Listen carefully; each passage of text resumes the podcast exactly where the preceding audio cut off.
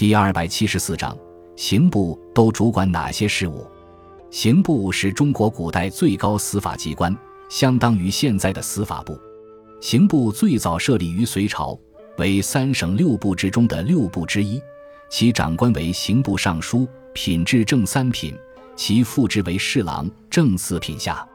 隋唐时期，刑部与相当于最高法院的大理寺一同行使最高审判权力。宋代。刑部、大理寺、御史台共同行使审判权。元代，刑部与大宗政府、宣政院共同行使审判权。刑部还兼有司法行政方面的职责。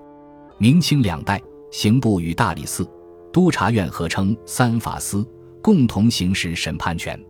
其中，刑部的职责是审核修订各种法律，复核各地送部的刑民案件。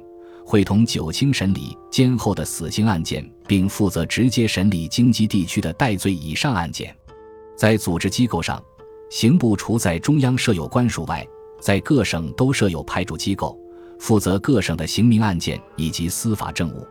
清代的刑部各司还设有检等处，负责个案的设检等事；秋审处掌和秋审、朝审个案；都捕司督捕其人逃亡事件；提牢厅。掌管狱卒、稽查监狱罪犯、发放囚犯日常用品等等基层机构，职责相当宽泛。光绪三十二年（一九零六年），清政府宣布仿行宪政，刑部被改为法部。